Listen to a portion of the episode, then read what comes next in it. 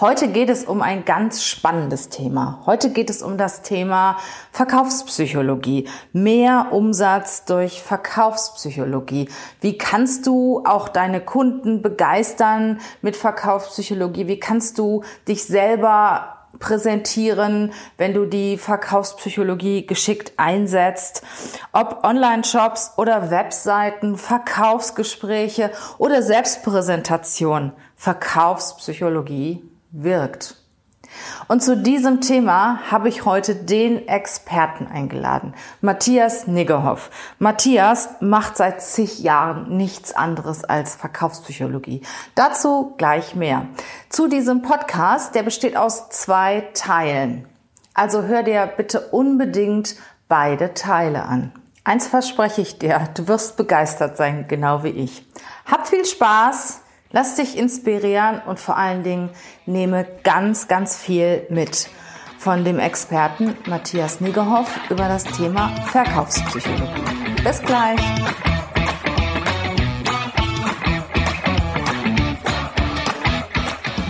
Herzlich willkommen zum Podcast Leadership is a Lifestyle. Der Podcast für Führungskräfte, die neben ihrer Karriere ein erfülltes und gesundes Leben führen möchten. Mein Name ist Regina Volz. Ich zeige dir, wie du das Beste aus dir, deinem Leben und deinem Business machen kannst. Und jetzt geht's los. Viel Spaß mit der heutigen Folge.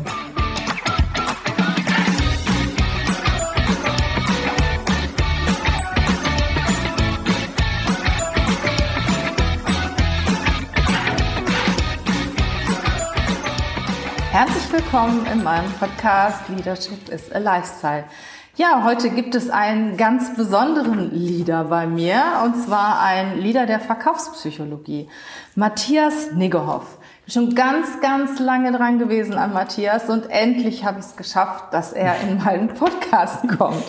Ähm, Matthias ist Verkaufspsychologe, Geschäftsführer der Negerhoff Consulting GmbH, unterstützt seit acht Jahren Unternehmer, selbstständige Consultants im Bereich der Verkaufspsychologie, weil nichts geht ja ohne Verkaufen und erst recht nichts ohne Psychologie.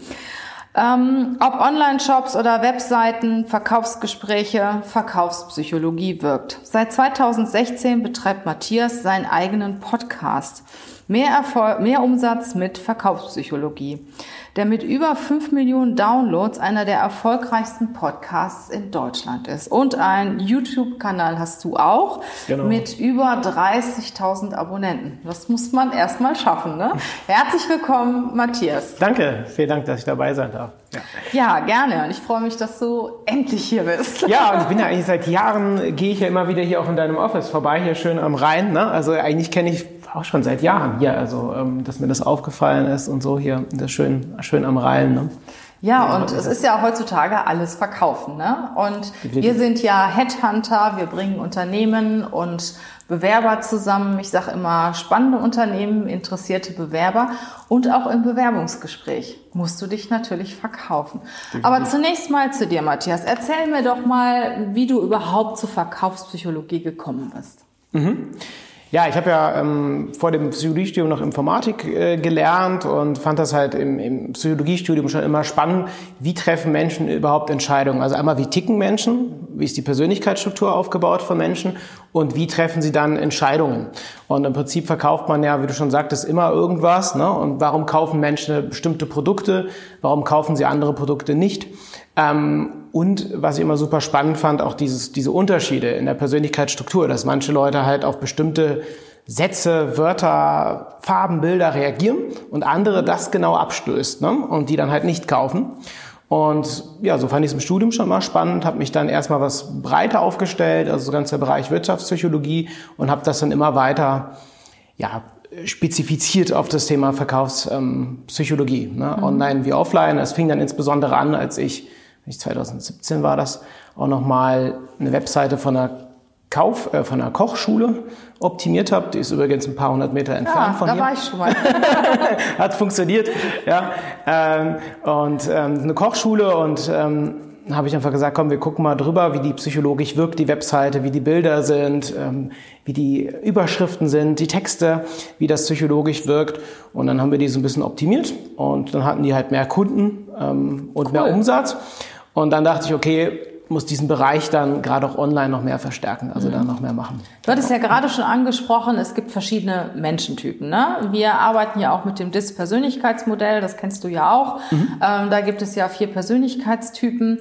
Ähm, das ist die eine Seite. Also man spricht natürlich über die Werbung die jeweiligen Typen an, die jetzt für dieses Produkt am meisten in Frage kommen. In der Theorie sollte man das so machen. Praktisch macht das fast niemand. Ne? Also das Werbung, ähm, egal ob jetzt im, im Offline-Bereich als auch im Online-Bereich psychologisch auf die Persönlichkeitstypen ausgerichtet ist. So, also das erlebe ich leider sehr selten. Ne? Ja, und ja. du willst ja auch mit dem Produkt, zum Beispiel mit der Koch Kochschule, alle Persönlichkeitstypen ansprechen. Ne? Ist ja nicht so, dass jetzt nur dominante Menschen oder gewissenhafte Menschen oder sehr äh, Spaßmenschen, dass die kochen wollen, ja. sondern kochen sollen ja alle. Ne? Genau. Oder die Kochschule spricht ja alle an. Also muss es ja auch irgendwie noch einen gemeinsamen Nenner geben. Ne? Ja, definitiv. Ja. Also da gibt es auf der einen Seite etwas, etwas, was die einzelnen Typen anspricht. Mhm. Und auf der anderen Seite gibt es ja Dinge, die äh, viele Menschen ansprechen. Ja.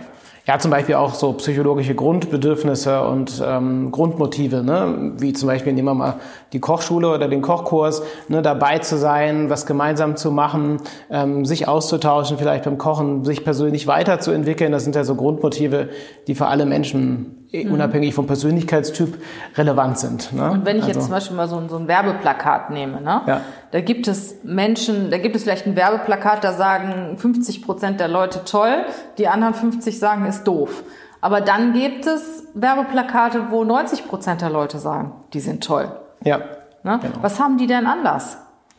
Ja, also die meisten sprechen dann eher diese Grundbedürfnisse an ähm, von, den, von den Farben und von der Botschaft. Also es gibt einfach so Grundbotschaften, wo die meisten eher zustimmen würden. Was sind das denn für Grundbotschaften, wo die meisten Leute sagen würden, ja, da bin ich bei? Mhm.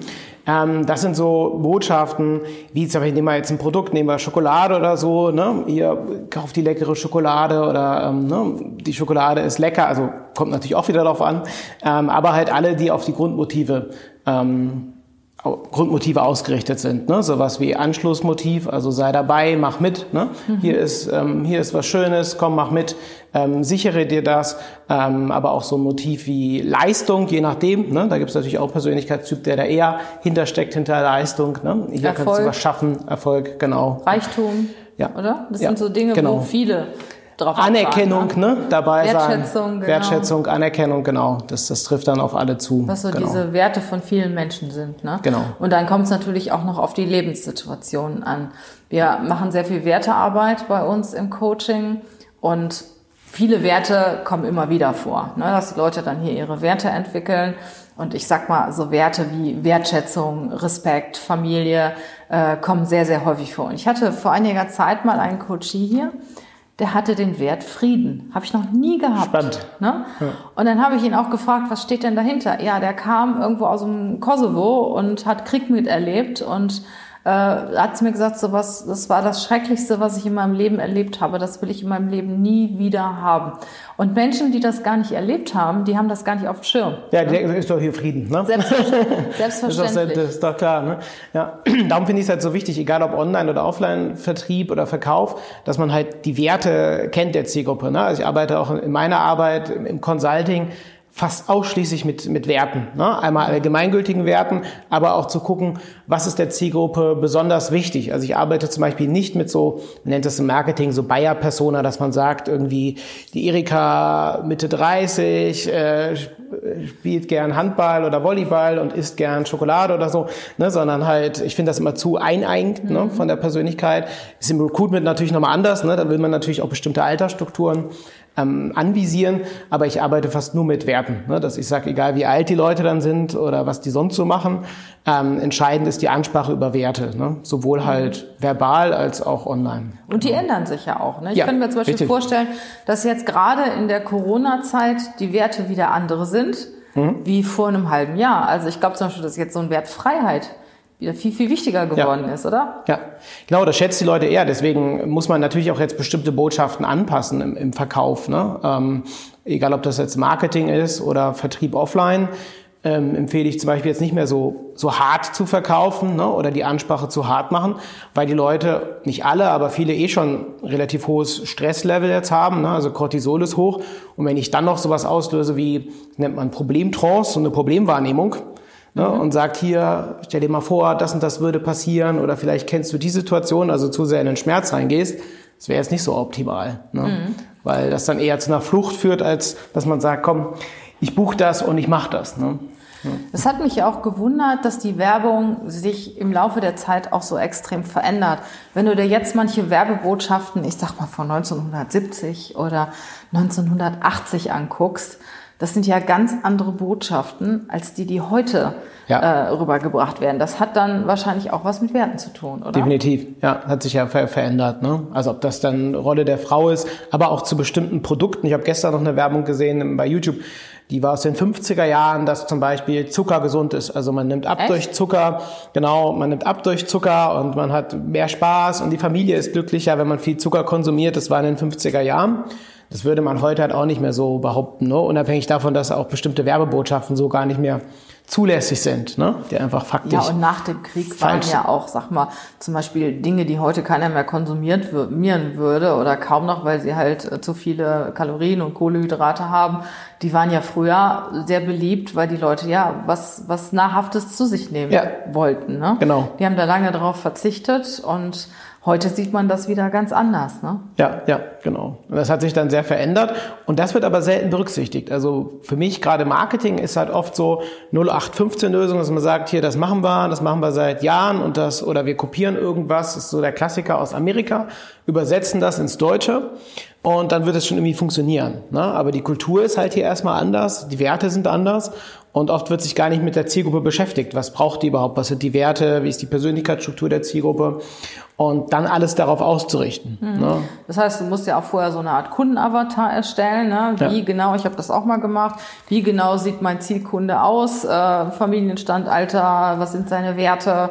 Wie möchte er sich beruflich entwickeln und so weiter und so fort. Und danach richte ich dann meine Werbung aus. Ne? Genau, aber das passiert sehr, sehr selten. Ne? Oft geht das komplett weg oder man nimmt halt, macht das, was alle anderen machen, was selten funktioniert. Ne? Wenn ich das mache, was der Mainstream macht, dann bekomme ich halt Mainstream, also durchschnittliche Ergebnisse einfach. Ne? Also muss er Sachen anders machen als alle anderen, weil sonst lande ich ja wieder im Durchschnitt ne? oder im Normalen. Siehst du das auch so, dass eine Spezialisierung mehr Erfolg hat als so eine Generalisierung, also wenn ich jetzt zum Beispiel, wir das Produkt Schokolade.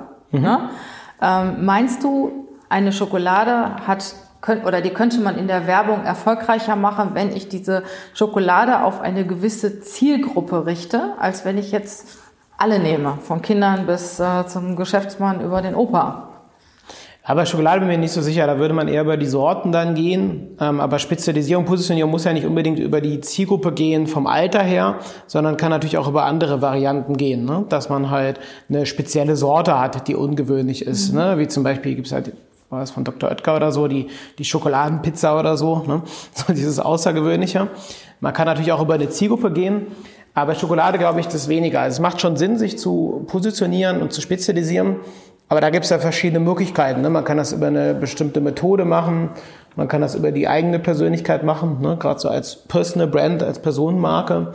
Ähm, man könnte das über ein Thema machen oder halt, wie du schon sagst, über eine Zielgruppe, ne? dass mhm. man bestimmte Sachen dann nur Schokolade nur für Steuerberater oder so. Ne? Mhm. Genau. Gibt es denn so Sachen, die immer funktionieren?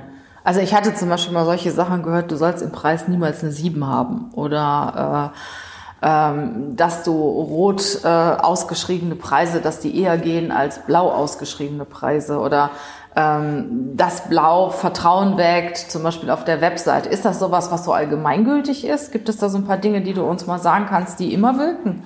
Ja, immer wirken tun sie nicht. Das ist immer, immer Wahrscheinlichkeiten, weil wir mit Menschen zu tun haben. Wir haben immer auch wenn es nur einer ist, der sagt, nö, ne, will ich nicht, kaufe ich nicht oder so. Ähm, was definitiv so ein paar Klassiker ist natürlich ankern. Ne? Das ist unfassbar wichtig, egal ob das dann online oder offline ist, weil es ist so, dass Preisinformationen im Schmerzzentrum des Gehirns verarbeitet werden. Das heißt, wenn ein Preis zu hoch ist, werden Schmerzen ausgelöst. Ja, ich weiß, bei manchen, bei manchen funktioniert das nicht in Bezug auf Schuhe oder so, dass das irgendwie aus, ausgesetzt ist. Aber meistens kaufen wir dann trotzdem, weil wir uns halt so auf das Produkt freuen und sagen, oder okay. Oder gerade deswegen. Ja, oder gerade deswegen, dass wir sagen, komm, ich mache das jetzt. Ne? Aber es ist schon wichtig, den Preisschmerz zu reduzieren. Da gibt es äh, zig Möglichkeiten. Eine davon ist halt der Klassiker, so dieses Ankern, dass man, wenn ich jetzt sage, man würde online einen Film kaufen für 29 Euro, kann ich zum Beispiel eine höhere Zahl davor setzen. Der Film geht 120 Minuten und kostet 29 Euro. Somit wird die 29 ah, als geringer wahrgenommen, ist ja cool. weil vorher eine größere Zahl gesetzt ist. Häufig macht man das mit Strichpreisen.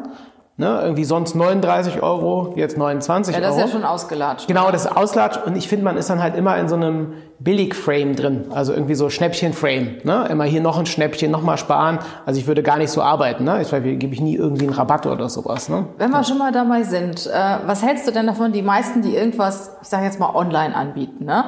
Du findest ja niemals einen regulären Preis. Du findest ja, ich sag mal niemals will ich nicht sagen, aber fast nie.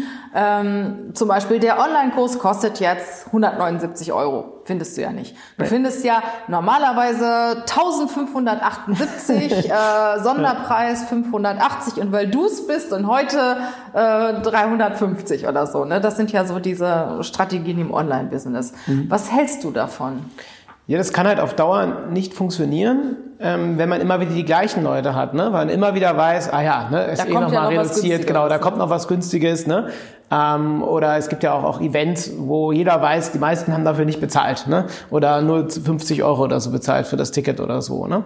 Ähm, von daher, ich bin kein Fan davon, sich so zu positionieren in diesem quasi Schnäppchen-Frame. Ne? Ich würde das nie machen mit so Rabatt und meinem Kunden empfehle ich auch eher, sich exklusiv zu positionieren, zu sagen, das ist der Preis und so ist der und fertig. Ne? Auch nicht so Eröffnungsangebote oder so, wenn jetzt irgendwas, ähm, wir, wir bringen ja zum Beispiel auch bald einen Online-Kurs auf den Markt über Bewerberinterviews und ähm, da würdest du mir jetzt nicht empfehlen zu sagen, okay, Eröffnungsangebot für die ersten 14 Tage sind jetzt, was weiß ich, 20 Prozent. Nee, nee gerade, gerade in deinem Bereich nicht. Dann würde ich eher hingehen und sagen, die kommen was noch was zu. Sagen wir, die ersten 15 mhm. Leute bekommen noch was dazu. Ob das da noch was für dich ist, dass man mhm. ein kleines Paket bekommt mit Notizbuch, mit ein paar Unterlagen, Checklisten, die man gedruckt, nett verpackt, zugeschickt bekommt. Sowas zum Beispiel, ne? so ein Überraschungspaket im Wert von paar hundert Ach, Euro. der Podcast so. hat sich ja. schon.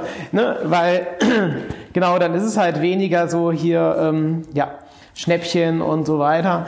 Ähm, ja, das ist eine Sache, die geht immer mit dem Ankern, natürlich auch in Gesprächen. Ich habe das mal bei einem Versicherungsvertreter, der dann auch gesagt hat, wegen Autoversicherung, bevor er gesagt hat, wie viel das kostet im Jahr, die Autoversicherung, hat er auch nochmal mein Geburtsjahr abgefragt als, ah, ja, als Anker quasi, ne? dass ja, er gesagt hat, natürlich höher ist, ne, ne? bevor ich jetzt sage, wie viel das, äh, äh, ich muss für die Berechnung brauche ich mal kurz ihr Geburtsjahr, äh, dann habe ich halt gesagt, das ist ja eine vierstellige Zahl üblicherweise und dann hat er halt gesagt, ja kostet 400 Euro oder so im Jahr oder so, ne? Ja, das war auch nochmal spannend. Das ist ja wirklich eine richtig, richtig gute Idee. Also ich habe auch manchmal das Gefühl, wenn ich jetzt irgendwie was online kaufen will, denke ich auch manchmal, Wartest du jetzt noch was? Kommt irgendwie sowas wie Black Friday oder Muttertag oder hast was weiß ich, äh, Corona-Freitag oder so, ähm, dass es reduziert wird. Und vor allen Dingen, ich ärgere mich dann auch nachher, wenn ich dann mal was gekauft habe ja. und äh, danach sehe ich eine Woche später, sehe ich, das kostet ja nur noch 50 Prozent. Das ist auch blöd, ne? Ja, ja. Das ist halt immer blöd, deswegen, wie gesagt, ich benutze das nicht, empfehle das nicht. Es funktioniert natürlich, ohne Frage, weil die Leute wollen immer Schnäppchen haben. Dieses, auch dieses, dieser FOMO-Effekt, Fear of Missing Out, dass wir immer Angst haben, irgendwas zu verpassen, dass wir keinen Platz bekommen. Na, auch diese Verknappung. Noch drei Teile da, noch fünf Plätze frei. Klar funktioniert das, ne? weil Leute dann Angst haben, dass sie nicht dabei sind und so. Also man es halt übertreibt. Vor allen Dingen beim Webinar oder, ja. oder wenn da irgendwie Online-Kurs oder sowas äh, ausge... Aber wenn, der, wenn man es halt übertreibt, funktioniert das nicht, ähm, weil irgendwann ist der Effekt dann einfach weg ne? ähm, ja, mit diesen ja. ganzen Maßnahmen. Auch Farbpsychologisch, was du eben ansprachst, ne? klar, dunkelblau als Qualitäts- und Vertrauensfarbe, rot als Energie- und Dominanzfarbe. Das sind auch so Sachen, die wirken und die wirken halt eher unbewusst. Ist ja nicht so, dass jemand sagt, oh, der hat ein, ein blaues Jackett an, der ist jetzt mhm. seriös, ne? Ähm, oder da ist eine blaue Grafik auf der Webseite. Ich nehme das mal als seriös und vertrauensvoll wahr. Das sind ja Sachen, die wirken eher unbewusst dann. Ne? Mhm. Ja. Wir haben ja sehr viel, also unsere Hörer sind ja auch überwiegend Führungskräfte. Ne? ähm, die müssen sich ja auch verkaufen. Und da hat ja auch, das Ganze hat ja auch was mit Verkaufspsychologie zu tun. Ne? Mhm. Ähm, was empfiehlst du zum Beispiel einer Führungskraft, die vor ihre Mannschaft in der Schaft tritt, auf die Bühne geht und ich sag mal eine negative Nachricht kommunizieren muss? Hast du da eine Empfehlung, zum Beispiel Auftritt, Kleidung, was da, was da jetzt zum Beispiel empfohlen wird? Mhm, ja. Ähm, also so Kleidung würde ich halt eher auf dieses, ähm, ja, das dunkelblaue halt setzen. Ne? Mhm. Also dieses, Souveränität. Genau, Souveränität. Immer, egal wie die Botschaft ist. Genau. Mhm. Aber bei der negativen natürlich noch mehr, um halt auch Sicherheit zu vermitteln. Ne? Also äh, mit dem dunkelblau auch. Ne? Genau, ja. Und dann bin ich ein großer Fan davon, relativ schnell, wenn wir jetzt bei den Persönlichkeitstypen sind, in den ersten Sätzen alle erstmal abzuholen, um eine Verbindung zu schaffen.